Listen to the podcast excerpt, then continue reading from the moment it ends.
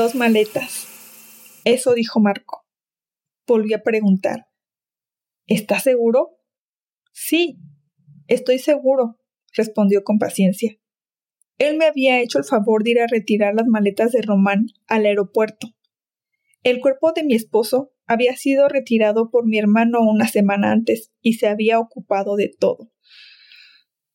De reconocer el cuerpo, organizar el velorio, la misa de cuerpo presente, disponer del entierro.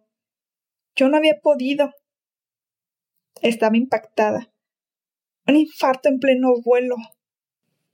Yo estaba segura de que había viajado solo con una maleta, como siempre lo hacía.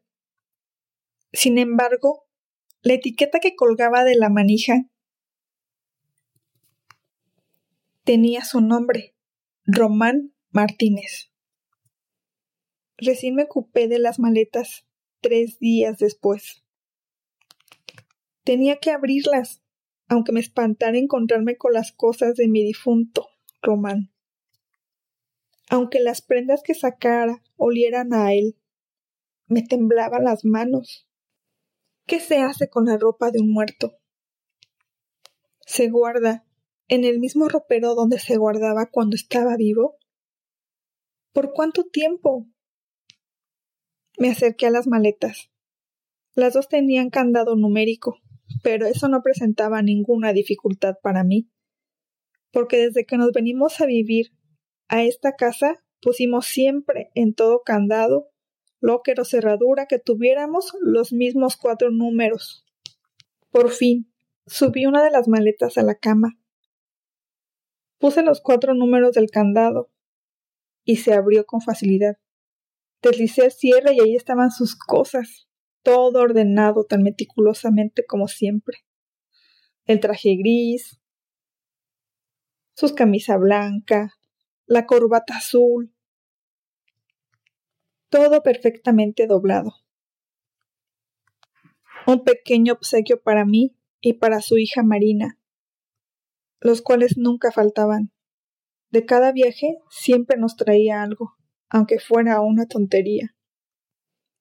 Después puse la otra maleta sobre la cama, coloqué los números de siempre en el candado, pero esta vez el candado no abrió. Miré los números y dudé. Probé en abrir otra vez y nada. ¿Y si yo tenía razón y esa maleta no era de mi esposo?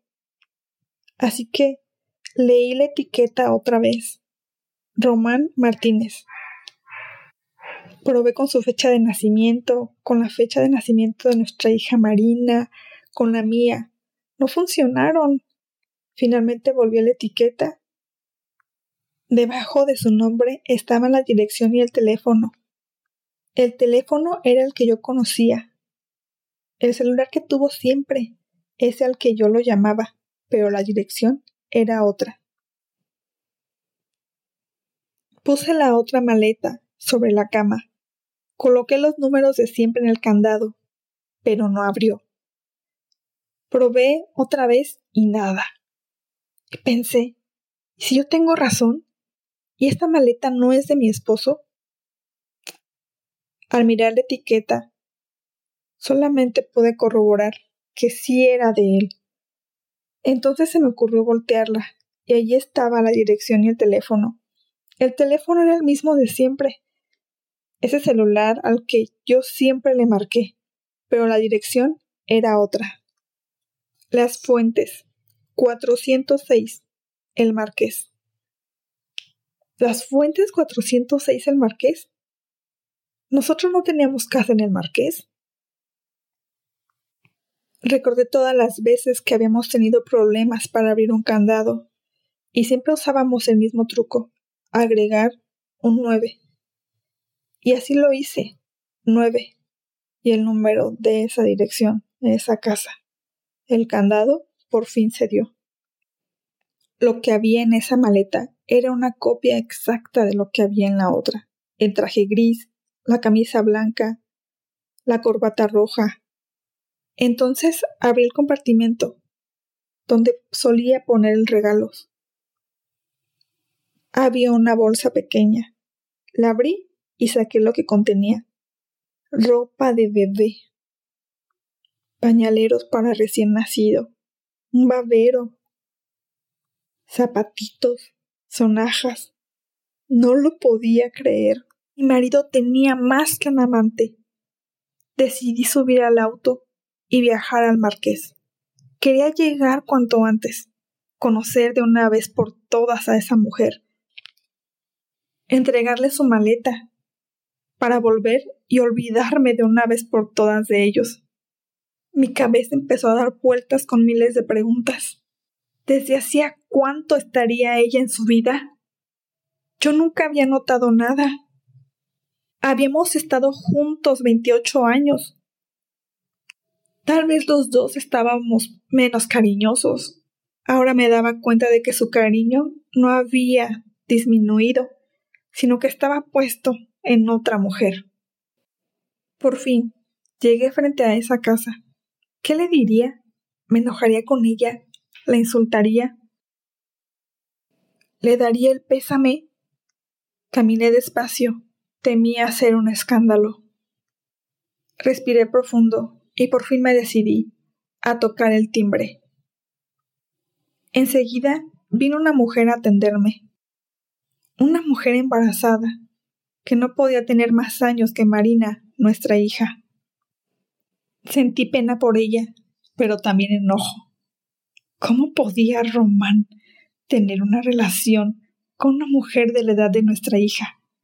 ¿Quién era ese hombre con el que compartí veintiocho años y recién ahora empezaba a conocer? ¿Cómo se puede tener un hijo de una chica de veintipico a los cincuenta y cinco era un cerdo.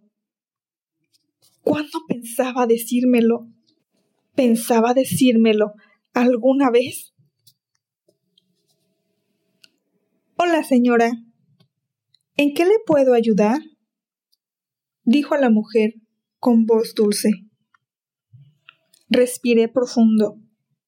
Tuve que contenerme para no ponerme a llorar.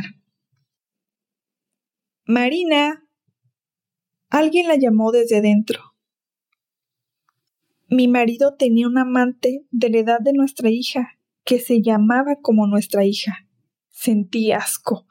Me lo imaginé diciéndole cosas subidas de tono, nombrándola con el mismo nombre que eligió.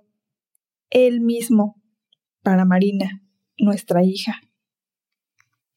¿Cómo decirle a esa mujer que a pesar del rencor que sentía, que su hijo no tendría padre porque había muerto de un infarto en el avión.